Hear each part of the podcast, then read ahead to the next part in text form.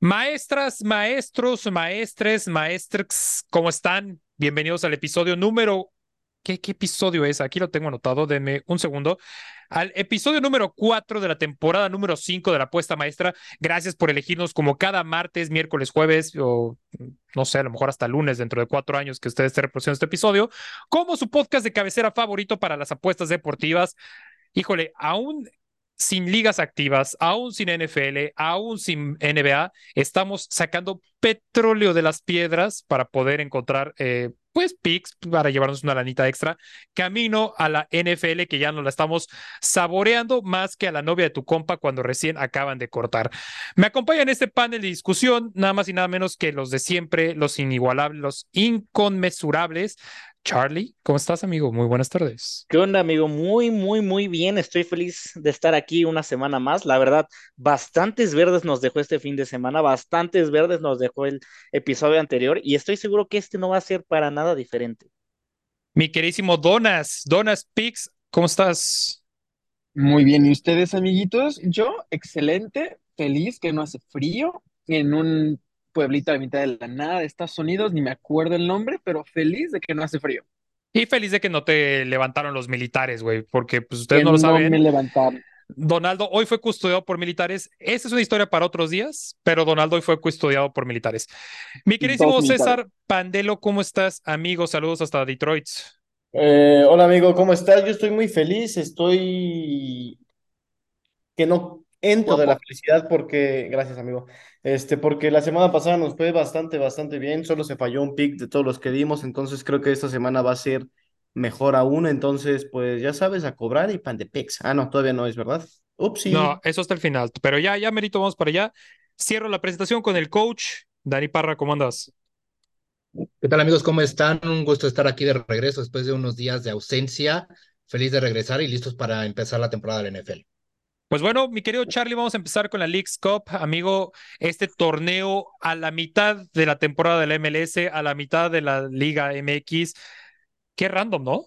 Sí, no, no, no, no. O sea, la cual mitad al inicio de la temporada de la Liga MX. O sea, Bueno, eh, justamente es la mitad de la MLS, o sea. mira, no me este- parece una, no me parece una mala idea, simplemente bastante extraño. La verdad, bastante extraño.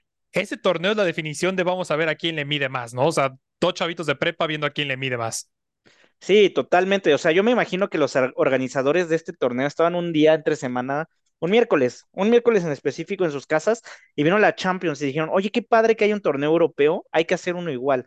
Oye, pero ahí está la Conca Champions. No, no, no, no, no, otra cosa, otra cosa. Y de ahí surgió la Leagues Cup. Es que un está formato, porque es entre amistoso y no amistoso, ¿no? O sea, está como que a la pues, mitad. se vende como título oficial, pero ¿qué va a tener de oficial? Y la verdad, el formato a mí, o sea, neta, ¿qué traen los, los estadounidenses con este tipo de formatos? La verdad, yo no lo entiendo. Digo, funciona muy bien en otro tipo de deportes, pero no lo entiendo, o sea, porque Pachuca y LA, LAFC ya están clasificados directos a 16 avos, pero tenemos otras que son 4, 8, 12, 15 conferencias.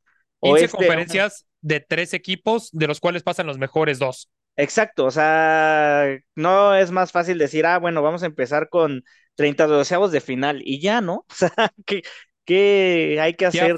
Es que fíjate que creo que lo que quisieron hacer fue darle la oportunidad a todos de, de no ser el más pendejo, por decirlo así. O sea, literalmente de, de las 15 conferencias, o no sé cuántas son, tres equipos y pasan los mejores. O sea, simplemente tienes que no ser el peor. Sí, no, y bastante feo si resulta ser el peor. Pero bueno, amigo, este, creo que están todos los equipos de la MX, si no mal me equivoco. Sí, todos los equipos de la Liga MX, Todos todos los equipos de la equipos de la MLS. Eh, es correcto. No, no están todos, ¿o sí? Me parece que sí. Según yo no están todos, pero bueno, eh, pues qué te digo, amigo, va a ser un torneo que va a servir bastante como para generar un mayor rating en algunos equipos, porque por ejemplo, si tú eres un equipo como el Juárez, que se encuentra en la división Sur 1 junto al Austin FC y el Mazatlán, pues claro que vas a generar un poco de morbo ver este tipo de partidos, porque es algo diferente, ¿no? En, yo los voy a ver, no tengo ni idea de dónde los van a pasar, pero yo los voy a ver, porque pues dentro del segmento Centro 3 se encuentra, ¿tú sabes quién se encuentra en el segmento Centro 3? La Te voy a Chivas, una, exactamente, el super líder de la Liga MX, las Chivas de Guadalajara que no creen en nadie, que le Fíjate que. Lo, pre- lo, comentaste y algo muy importante es todo esta, eh, toda esta copa va a estar disponible tanto en México como en Estados Unidos por Apple TV. Sí, totalmente. O sea, va, Charlie, va a vamos a hacer una dinámica muy bonita. Venga, sí. Esto es lo que vamos a hacer. Vamos a dar un pick para todos los partidos, güey, pero no, no lo vamos a analizar, güey. Simplemente lo voy a soltar y ya. Ok, ok. Inter, Miami, Cruz Azul. Ambos anotan. Me gusta, güey. Orlando City, Houston Dynamo. Bajas de dos y medio. Bajas de dos y medio. Sí, sí, sí. Austin, Mazatlán. ¿Es- ¿Toca a ti? Eh, Mazatlán, bajas de uno y medio. Me toca a mí. Dallas, Charlotte. Voy con Dallas Moneyline. Ok. Eh, vas tú con Vancouver contra León. León Moneyline. Cruz Azul, perdón, eh, Montreal contra Pumas. Me quedo con. Ay, cabrón. ambos no anotan. Ambos Eh, no anotan. Ambos no anotan. New York Red Bulls contra New England Revolution. Red Bulls Moneyline. Eh, me toca, voy con Filadelfia contra Cholos. Me quedo con Filadelfia Moneyline. Eh, Salt Lake contra Seattle. Ambos anotan. Eh, Portland Timbers contra San José Earthquakes. Me quedo con el under de dos y medio también. New York City FC contra Atlas. Mm, ambos anotan también. Columbus Crew contra St. Louis City. Me quedo contra, con St. Louis City doble oportunidad.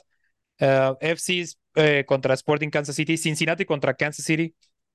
Eh, Cincinnati, bajas de uno y medio.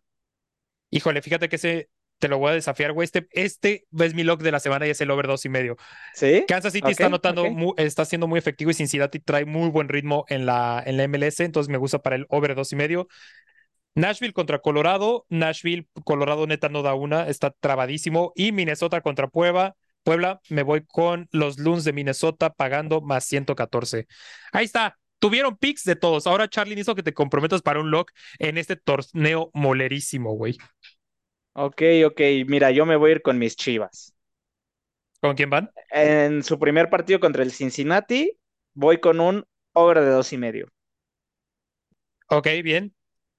Ah, pero Chivas todavía no debuta en este fin de semana, ¿o sí? Ah, no, tienes toda la razón. Chivas No, juega no, hasta no. el próximo fin de semana.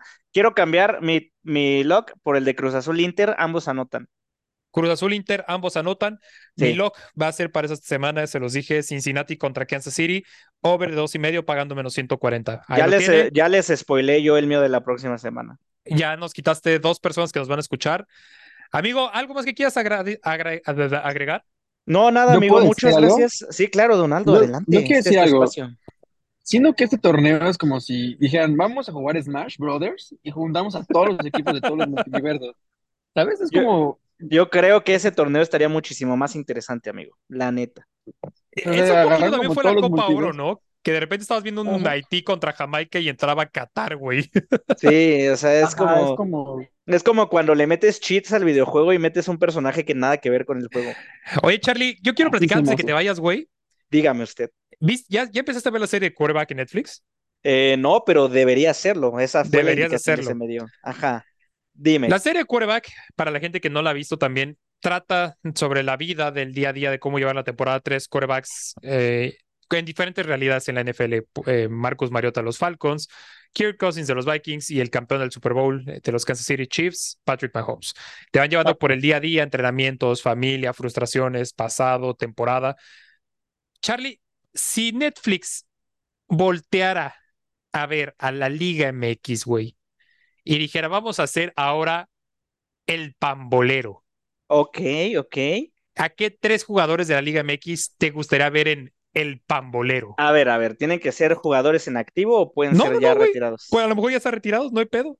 Ok, uno sería Joel Wiki, por supuesto. Otro sería Melvin Brown. Y el tercero me voy por Lucas Castroman. Pero estaría buenísimo la, la de, la de Castromán. Yo me quedo La- con esa, güey. Sí, sí, sí. O sea, creo que en su tiempo fue muy criticado por obvias razones. Sería una gran serie. Netflix, ojo, les estoy dando una idea de negocio. Fíjate que yo me quedaría intentando hacer como un poquito de similitudes con, con esta, con esta serie. A un, un jugador ganador mediático me quedaría con Guiñac, definitivamente. Ajá. O un jugador al que ya le está sonando el reloj, ya sea de emigrar a Europa o de hacer o de ganar un título, pues podría ser Antuna, ¿no, güey? No, cállate, Antuna. No, pero Antuna ya ganó en Cruz Azul, ¿no? O ya lo había, ya está en Chivas. Ya estaba en Chivas cuando ganó el azul. Entonces me gusta Antuna, güey, porque se le critica mucho selección, que dribla, hasta cómo se viste el cabrón lo que le critican. Ándale, papito, vamos a ver qué hay detrás, qué hay, qué hay en Antuna, qué hace Antuna los jueves, que no hay de fútbol. Mm, Entonces me quedo con Guiñac, Antuna de dos realidades muy diferentes. Ajá. Híjole. Es que no quiero agarrar dos de las chivas, pero también me gustaría ver, por ejemplo, la historia de un canterano que le empezó a hacer bien, güey. Ya el Padilla. Podemos hacer Yael Padilla. Entonces, a lo mejor quito Antuna, quito Antuna y a lo mejor pongo a. Pongo a Henry Martin, güey. Un, un jugador, ándale, Henry Martin, él no ha sido campeón, ¿no? No ha sido campeón y se ya el relojito le está haciendo tic-tac, güey. Y es de la sí, selección sí. criticada. Entonces me quedo con Guiñac, Henry Martin y Yael Padilla para el pambolero. Excelente, me gusta, me gusta mucho tu elección, amigo. Yo lo ¿Y decía de mame, pero me gusta tuyo. ¿Quién, quién? No, claro que, oh, amigo, La Liga El San Juan mismi- MX. el- exactamente, tú me leíste la memoria. Nada más y na- nadie más y nadie menos que la Liga San Juan MX, patrocinador oficial. Pero bueno, ya Ah. mucho desmadrito. Vámonos a platicar ya de la NFL. Amigo, ¿te Amigo, me despido, muchas gracias por dejarme estar aquí. Ya saben que suelto picks todo el fin de semana. Somos muy ganadores, la verdad, ni yo mismo me la creo, pero pues vaya usted a comprobarlo. Quiero mandarle un saludo a un amigo de Twitter, el Calubatu, que por ahí no sé a qué se dedica, pero siempre está presente. Un saludo, amigo. Y querísimo Y pues- Calvato de Sex Vex, amigo. Se dice no pasa nada. Exactamente, exactamente. Por ahí alguno que otro lo va a conocer, ¿no? Eh, ya saben que me pueden seguir en Twitter como tu tío Fifas. Síganme, neta, no se van a arrepentir. Estamos generando muchísimos verdes. Y pues bueno, amigos, muchas gracias por dejarme estar aquí. Un día más, nos vemos hasta la próxima. Tun, tun, tun. Amigos, pues vamos a platicar. Nos hace falta una división en la NFC, que es la NFC East, donde pues todos nuestros tíos básicamente es la, la división que le pone un chingo de atención porque están los Dallas Cowboys. Amigos, ¿quién? ¿Quién, quién, quién? ¿Dallas, Giants, Commanders o Filadelfia? De entrada podemos, podemos mandar a la chingada de una vez a, a Commanders, ¿no?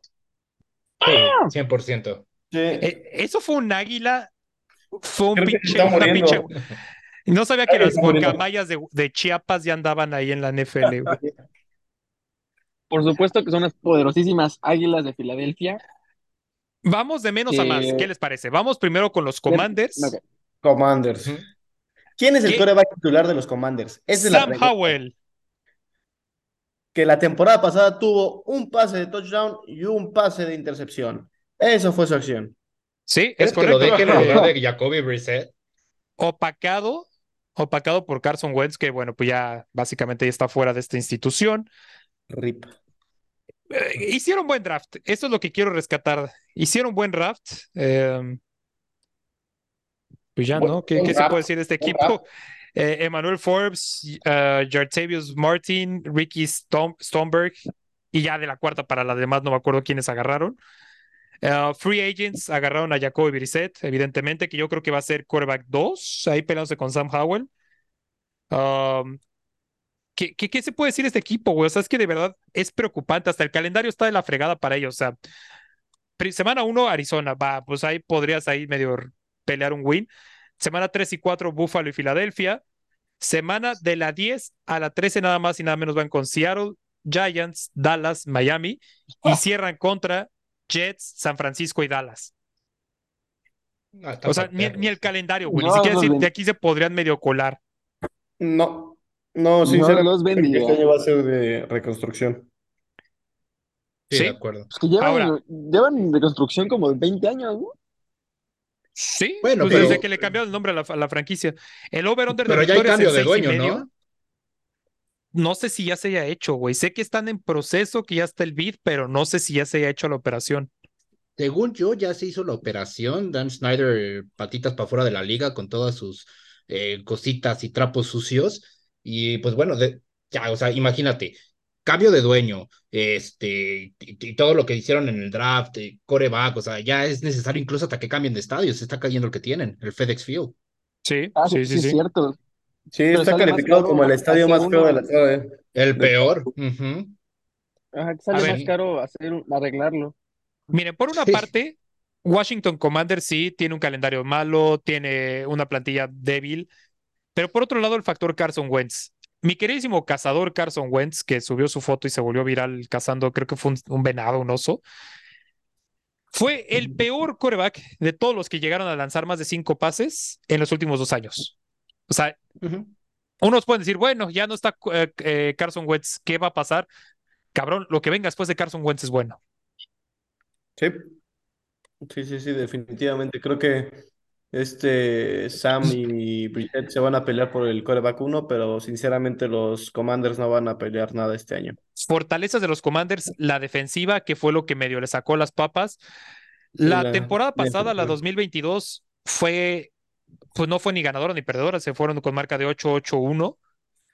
Después de en la 21 se fueron 7-10, en la 20 7-9, entonces creo que peor que, que las últimas tres no puede salirte la cosa. Ay, cabrón, qué, qué equipo tan difícil de analizar.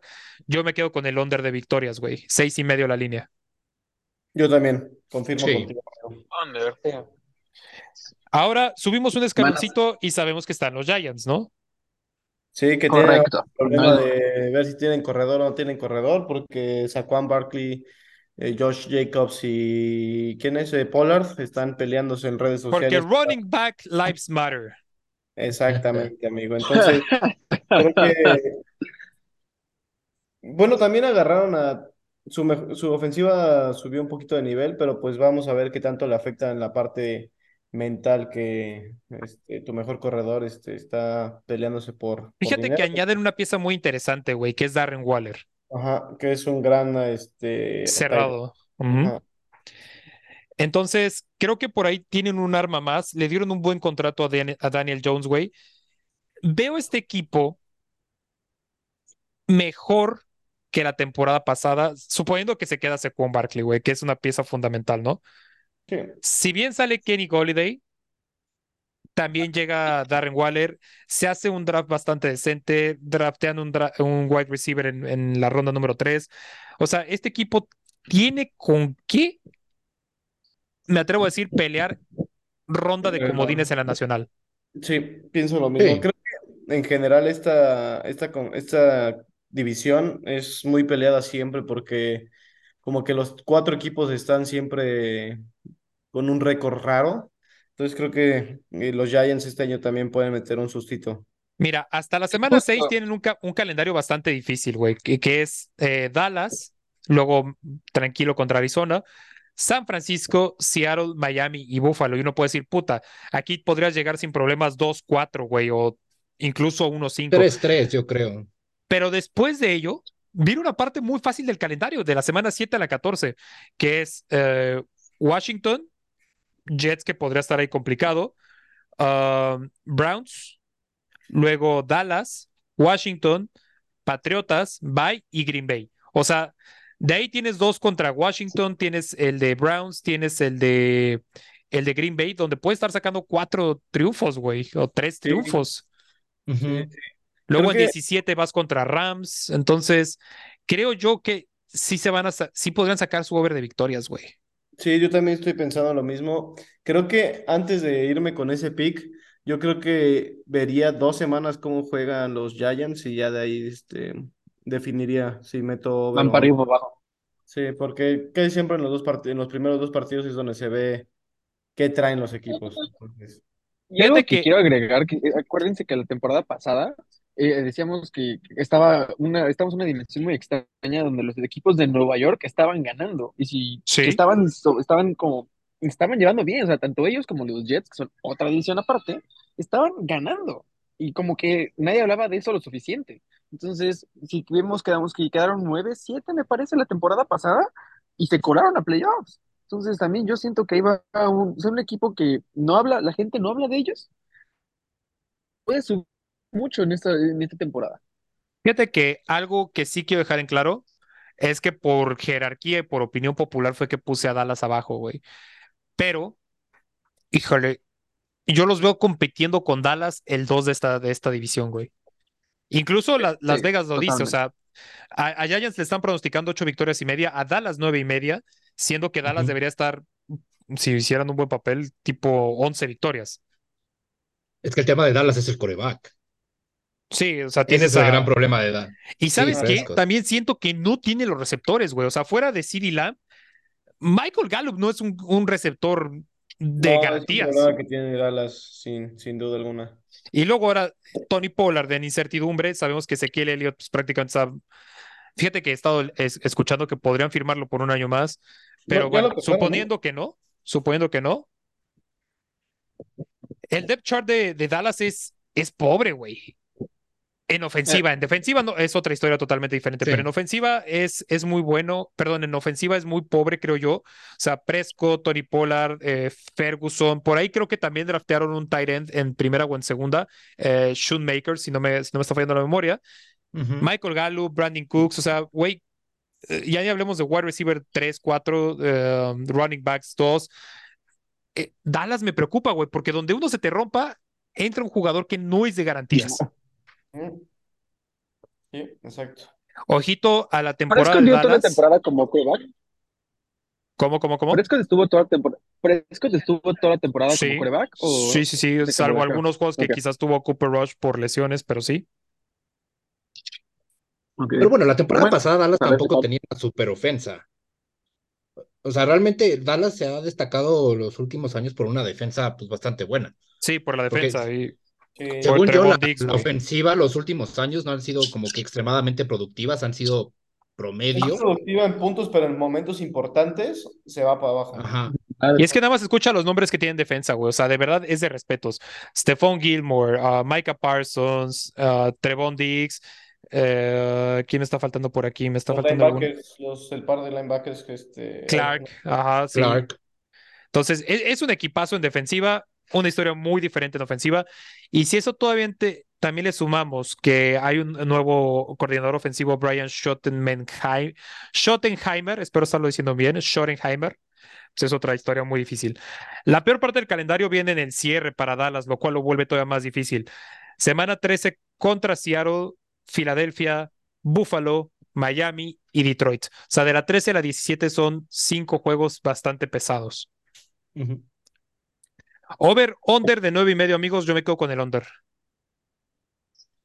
Yo, Under. también, yo me quedo con el under. Yo digo que se van a ir con 9. ¿Qué es? ¿9-7? ¿9-6?